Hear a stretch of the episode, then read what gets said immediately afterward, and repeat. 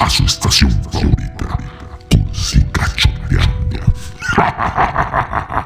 Hola mis cursicachondos, ¿cómo están? Espero que muy bien. Bienvenidos a su programa favorito y su sección favorita de relatos eróticos. Déjenles cuento que el día de hoy voy a repetir a, ¿cómo se llama? La persona que escribe estos relatos eróticos que me encanta es Cristina Calo. Cano, perdón, Cristina Cano. Eh, he leído ya anteriormente, ya leí un relato erótico de ella y voy a volver a leer otro el día de hoy que me fascinó por la manera en cómo lo escribió. Está bastante interesante la manera en cómo lo escribió y todo lo que redacta. El título de este relato erótico se llama Diario Masturbatorio de una sumisa. Mi sueño bondage. Así es, amiguitos y amiguitas, se va a poner caliente este tema. ¡Qué rico!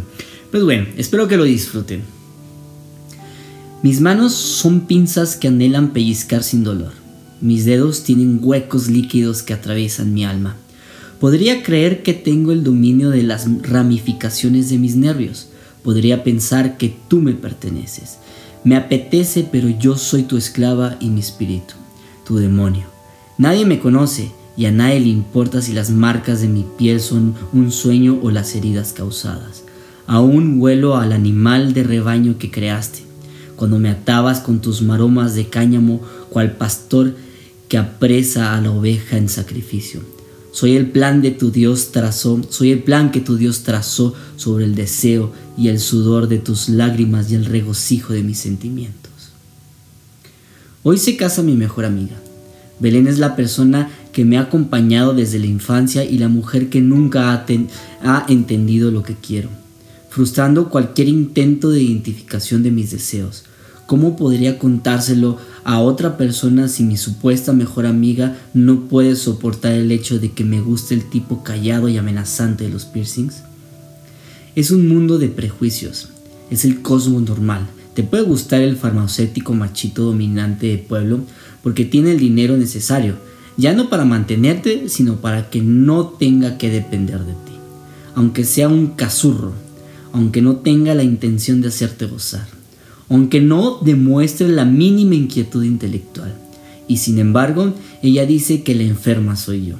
Y lo mejor de todo es que ni siquiera le he contado un ápice, ápice de lo que realmente me excita. Belén se desvirgó cuando cumplió 28 años, hija de una familia tan opulenta como, religiosa, o de padres que le enseñaron cómo mostrar su clase aleccionando al resto de los mortales cómo discernir entre paté el foyer. Se abrió de piernas en el cajero de una calle de chueca con la polla de un paleto borracho, pero adinerado. Dice que se enamoró y hoy es su boda. Su boda es un sarcasmo y por supuesto hay que vestir de una punta en blanco. Día menos uno, prediario. Los tenues rayos del sol asustadizo traspasan los visillos de mi habitación.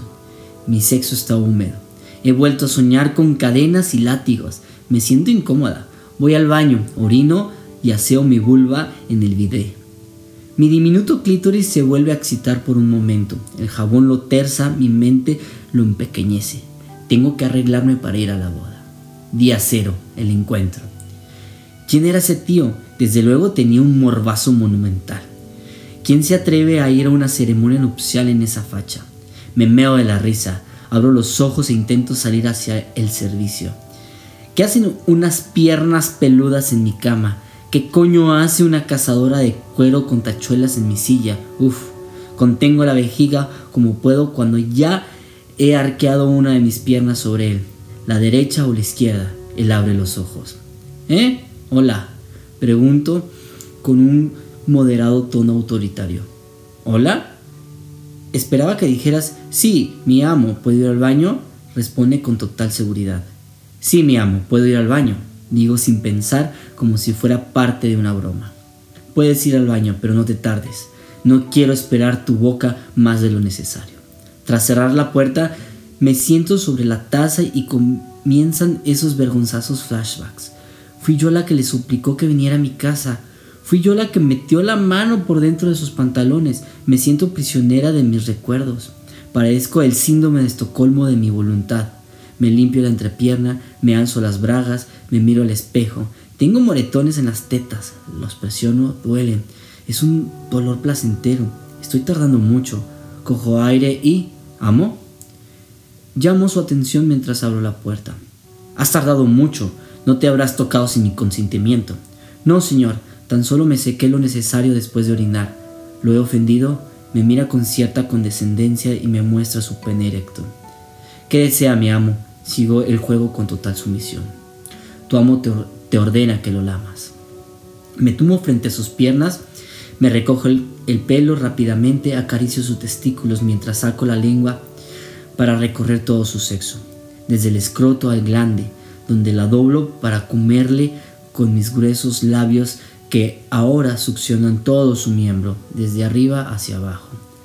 ¿Sabes qué podrías hacer, mi esclava? Mi sexo ardía, de rodillas frente a su duro miembro, lo cogía con ternura, lo lamía con pasión, mi vagina se estremecía. Día 1. La iniciación. Han pasado unas horas, nos hemos duchado y acabamos de llegar a su casa. Es oscura, fría, me inspira un miedo sexualmente excitante.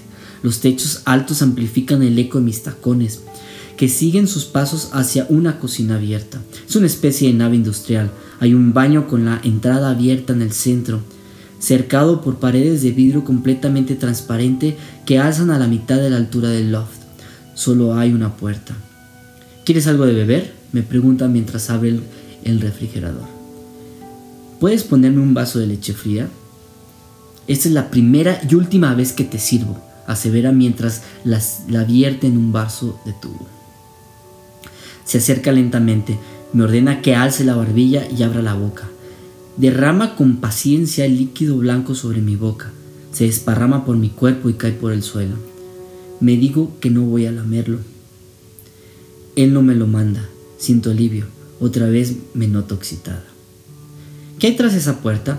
Detrás de esa puerta hay un mundo de cuerdas. Quiero que me ates, le interrumpo. No puedo atar a nadie que no sepa lo que está haciendo. Primero tienes que entender cuáles son tus límites. Después tenemos que poner reglas y palabras claves. Y esto solo merecerá la pena si los dos disfrutamos. El bondage es más que un juego sexual, no lo olvides. ¿Qué es lo que te excita? ¿En qué estás pensando ahora? Ahora mismo me veo arrodillada y mananteado de unas esposas a la espalda. Día 33. El contrato. Has aprendido a respirar y a sentarte sobre tus talones. A gozar mientras estás suspendida en el aire. Te felicito, esclava. Gracias, amo. Ha llegado el momento de firmar tu contrato de sumisión, dice el tiempo que desliza una hoja en blanco. Pero mi señor, exclamó confusa. Así es, me interrumpe. Tu voluntad voluntariamente termina por tu consentimiento. Tú eres la única que puede decidir obedecer. Anota cada una de tus fantasías por orden de pelación y yo intentaré satisfacerlas. 1. Átame con tu arte y sus cuerdas. 2. Lámeme con tu, su técnica y su lengua. 3. Fóllame con sabiduría y su verga. Dejo de escribir y alzo la mirada. Me está observando. Ha leído lo que he escrito y está preparando las marumas. Me ata suavemente, no aprieta como otras veces. Le suplico que lo haga no accede. Las deja suficientemente destensadas para poder colocarme de rodillas y con la frente sobre un pequeño cojín. Abre mis nalgas con las manos y noto el calor de su boca en mi sexo. Siento su lengua humedeciéndome entre los labios. Su punta toca mi clítoris. La respiración profunda me hace notar la presión del cáñamo. Ardo, transpiro, lo noto. Oigo cómo caen sus pantalones. El éxtasis me condena a encadenar, a encadenar en orgasmos. Epílogo. Han pasado semanas en minutos. Mis pezones han adquirido un color violáceo. Mi vagina es un caudal de gozo incontrolado. Solo porque te imagino sometiendo a mi espíritu como un diablo. Nadie ve cómo me masturbo y nadie sabe en qué pienso. Soy tuya. Solo huelo a sexo, solo huelo tus cuerdas. Tenía que describir todo lo que me excita. Debía narrar cuál era la historia que me hubiera gustado vivir. De otro modo, es como si nunca hubiera sentido el anhelo de la sumisión. Ahora estoy en la boda de mi mejor amiga, la pulcra de Belén, La miro y me doy cuenta de que no deseo ser como ella. No quiero firmar un contrato que me obligue a, disimular que me gusta que me dominen o a que me dominen sin disfrutarlo.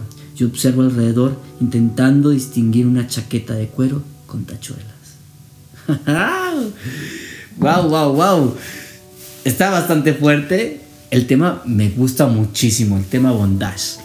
Yo creo que es merecedor después de de cómo se llama, de todo un capítulo de poder platicar un poquito de esas técnicas. estaría interesante, ¿no creen, amiguitos? Mis cursicachondos. Ay, e, estos relatos eróticos como que me mueven un poco la energía. ah, me encanta, me encanta, me encanta. Pero pues bueno, amiguitos, espero que lo hayan disfrutado muchísimo. Esto es todo por el día de hoy. El próximo domingo nos escuchamos con un tema muy, muy, muy interesante yo creo que va a ser de los últimos de, la Morts y después ya continuamos con algo más sexual para volver a subir la energía. Mientras tanto, les pido por favor que si les ha estado gustando todo lo que he estado compartiendo con ustedes, por favor denle like, compartan y ayúdenme a subir, a, a tener un poquito de, de más audiencia. Me gustaría poder también empezar a interactuar con ustedes, escucharlos, saber qué es lo que desean, qué otros temas quieren escuchar, qué tipos de relatos eróticos les mueve más y demás. Todo obviamente puede ser de manera no anónima. Si les da penilla, por ahí me mandan eh, mensajes privados. Si no, de manera pública, yo no tengo ningún problema en contestar sus preguntas. Entonces ya saben, estén en contacto en mis redes sociales para conocerlos un poquito más y así poder hacer esto un poco más dinámico. Y eso fue todo por hoy en su, su, su, su podcast favorito, Cursicachoneando.